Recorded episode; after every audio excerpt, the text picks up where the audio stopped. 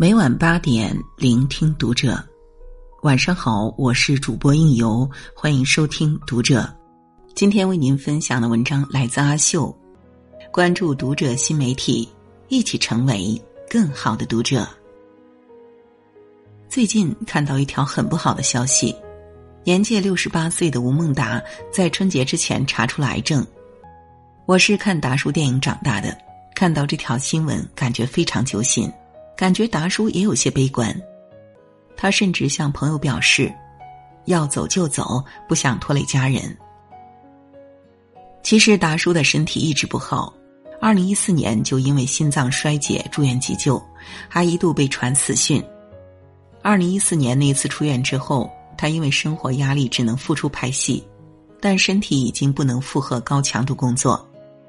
甚至最近还被媒体拍到他在片场突然心脏疼痛、捂着心口的样子，令人揪心。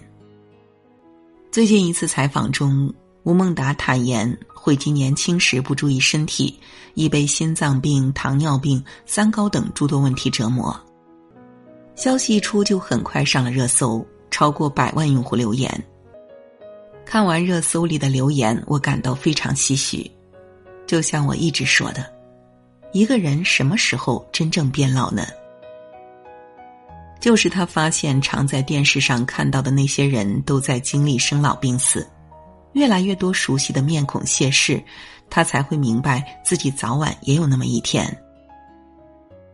病痛和死亡是最好的健康规划师，年轻人往往不注意健康，那是因为他们以为疾病离自己很远，甚至永远不会得病。健康是人生最大的复利，很多人可能没有意识到，健康就是人生最大的财富，乃至于是最大的复利。如果你无病无痛，就已经是个千万富翁了。如果把你的身体完全分解，以最高价格来算的话，一个人大约价值四千三百万美元，也就是将近三亿人民币。当然，这不是说要把你拆了卖钱。而是说，我们的健康远比想象的更珍贵。健康还不仅仅是一笔重大财富，它还是你人生中最大的一笔复利。人这辈子拼命工作，为的是什么呢？无非就是工作成功、生活快乐、家庭美满。如果你能无病无灾、活满百岁，这些终极目标大概率能够实现。不管你是身家上亿，还是月入八千。当你年满百岁时，生活也不会有太实质性的差异。但是很多人呢，就是看不清这一点，健康才是那个一，财富、权势、名气都是零，没有健康，一切都是空谈。甚至知乎上有个提问：大家都知道健康重要，但为什么还有很多年轻人作死呢？一个高赞回答引用了茨威格的名言。一个人年轻的时候，总以为疾病和死神只会光顾别人。健康最大的敌人是我们自己。很多人说自己之所以生活不健康，完全是迫不得已。老板安排的任务多，所以熬夜啊；工作要出去应酬，所以喝酒啊；项目太紧张，所以不运动啊。我们常常会有种错觉，认为自己走到这步田地全是因为迫不得已，但主动权一直在我们自己手中。健康的最大敌人也正是我们自己。少有人走的路中有个故事让我感触颇深。有个驻扎在日本冲绳的美军军官酗酒成瘾。作者斯科特问：“你喜欢读书吗？”军官说：“喜欢。”斯科特说：“那你晚上可以用读书取代喝酒啊。”军官说：“营房太吵，没心思读书。”斯科特说：“那可以去图书馆啊。”军官说：“图书馆太远了。”难道图书馆比酒吧还远吗？军官说：“哎，其实我不太爱读书。”那你喜欢钓鱼吗？当然了，我太喜欢钓鱼了。那你可以用钓鱼取代喝酒啊。军官说：“我白天得工作。”斯科特说：“难道晚上不能钓鱼吗？”军官说：“当然啊，上哪儿钓鱼去？”斯科特说：“这里有好几家夜间钓鱼俱乐部，我介绍你去吧。”军官说：“哎，其实我也不太喜欢钓鱼。”斯科特说：“感觉唯有喝酒才是你喜欢的。”军官说：“你说的没错。”斯科特说：“可你总是喝酒过量，违反军纪。”军官说：“那有什么办法呢？驻扎在这个该死的小岛，只有靠喝酒打发时间。”这个军官不想改变，于是继续酗酒，最后被开除了军职。我们总是找各种借口拼命论证现在的困境，我们的不健康全部都源于外部问题。但实际上，你的健康一直握在你的手里，只不过你拼了老命想证明，你不健康这事儿真的不赖你。就像网上那个段子，你跟胖子说这顿饭有地沟油，他照吃；你跟他说某某食物可能致癌，他照吃。你跟他说某某食物长胖，他照吃；你跟他说运动节食减肥，他跟你说有副作用。很多时候，我们熬夜不是因为加班，而是刷抖音、玩游戏；我们不运动不是因为没时间，单纯只是因为懒。我们说自己工作太累，要用高油、高盐、高糖食物犒劳自己，只不过是因为馋。我们一直在找各种理由逃避。劝自己虽然健康可贵，但是我还年轻。玩命工作并不意味着透支健康。听到这儿，肯定有人说了：“你不是说过玩命工作就是年轻人最好的生活吗？”对不起，玩命只是一种修辞手法，鼓励你好好工作，并不是逼你自杀。玩命工作并不代表透支健康。前段时间，著名投资人吴军老师的编辑找到我。给我送了吴老师的新作，我很好奇的问他：“吴老师怎么精力这么旺盛？他工作应该很忙吧？怎么发文章的数量比我这个专职写作的人还多？几乎每年都出一本新书，太神了吧？”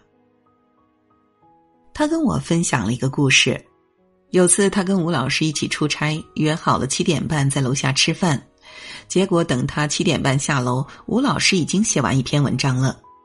他也很好奇，每天行程这么满，你是什么时候写的？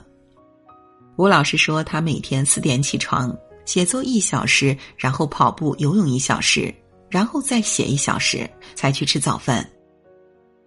我以为也就是这样了，但吴老师不仅仅是早上写，而且等车在写，等人在写，飞机上不睡觉时在写。你以为他不健康吗？完全不是那么回事儿。他的高效来源于极度自律，从不透支自己的精力，工作到晚上十一点就睡觉。晚上有任何应酬都不能影响到这一点，因为他认为第二天要早起工作和运动，前一天晚上玩太晚会有影响。不管是身材保持还是工作产出，我反正是远远比不上他的。我想起了第一个登上南极点的大探险家阿蒙森说的。日行三十里。一九一一年十月，挪威探险家阿蒙森和俄罗斯探险家斯科特同时瞄准了南极点，想要成为第一个登上南极点的人。他们两个人同时出发，但结果是云泥之别。阿蒙森一直坚持持续推进的原则，不管天气好坏，每日的行程控制在二十四到三十二公里。斯科特则完全相反，在天气好的时候让队员全力赶进度，在天气不好的时候就躲在帐篷里抱怨天气。最终，阿蒙森成功登上了南极点，而斯科特和探险队的五名队员则不幸全部遇难。要实现一个宏伟目标，不是三天打鸡血，五天晒渔网，而是每天都保持稳定的输出。保持健康的生活方式也是一样。不要狂飙急进，而是要每天保持稳定的努力，让健康成为一种习惯。每个人的战争这本书发现，维持健康并不是一件艰难耗时的事情，稍微做出改变就有很好的效果。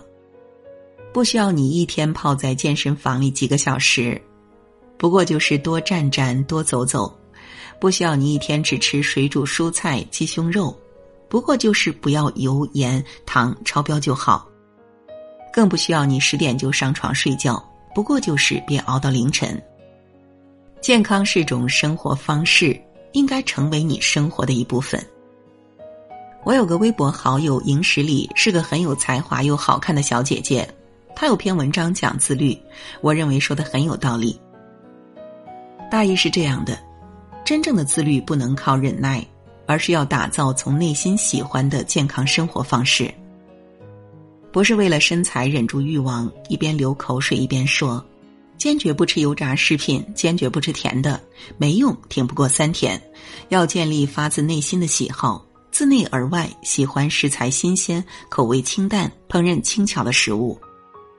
喜好一旦建立，重油重盐、过度加工的食物一出现，脑子里立刻出现排斥反应。喜好会帮你管理自己。忍是没用的，它意味着你要跟欲望做斗争，但谁也扛不过人之大欲。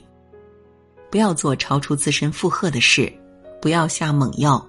我要一周不吃饭，我要每天跑十公里。没意义，你不可能一生不吃饭。嘴上嚷着要一个月瘦二十斤，心里想着三克冰淇淋、一桶炸鸡腿，太矛盾了。不要做纠结矛盾的人，实在想吃就去吃，先满足自己，再要求自己。一切速成法都是欺骗，其回弹会让你功亏一篑。减脂塑形、皮肤管理都不是阶段性的功力。是一天、一月、一年，每时每刻的积累。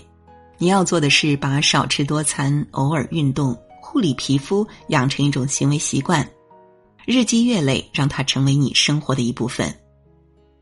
喜好的建立不能靠一朝一夕，而要靠一次又一次的递减，一次又一次的克制。你所追求的和你所喜爱的应该是同一种东西，也必须让它们成为同一种东西。最后分享给大家我在网上看到过的一段话：不要炫耀你的钱，到了医院钱都不值钱；不要炫耀你的工作，倒下了无数人会比你做的更出色；不要炫耀你的房，你走了那就是在为别人做嫁衣裳。你唯一可炫耀的只有你的健康。如果身体垮了，你这一辈子的努力都会清零。杨绛先生说过一句话：“人这一生自私很容易，爱自己却很难。人这一辈子争名逐利，但追求的都是身外之物，很少有人停下来关心自己，是不是快乐，是不是健康？你应该意识到，健康才是你这辈子最大的财富，而保持健康的主动权也一直握在你的手中。保持健康是你的责任。”好了，今晚的分享就到这里，感谢您夜晚的守候，关注读者新媒体，和我们一起成为更好的读者。我是应由，让我们在下个夜晚再会了。当你敢于孤独，你便掌控了人生。听众朋友，你好！由喜马拉雅、磨铁、读者新媒体联合为你带来的《周国平孤独哲学》有声书专辑上线了，站内搜索“周国平孤独哲学”，一键会员畅听，快来订阅、评论和分享吧！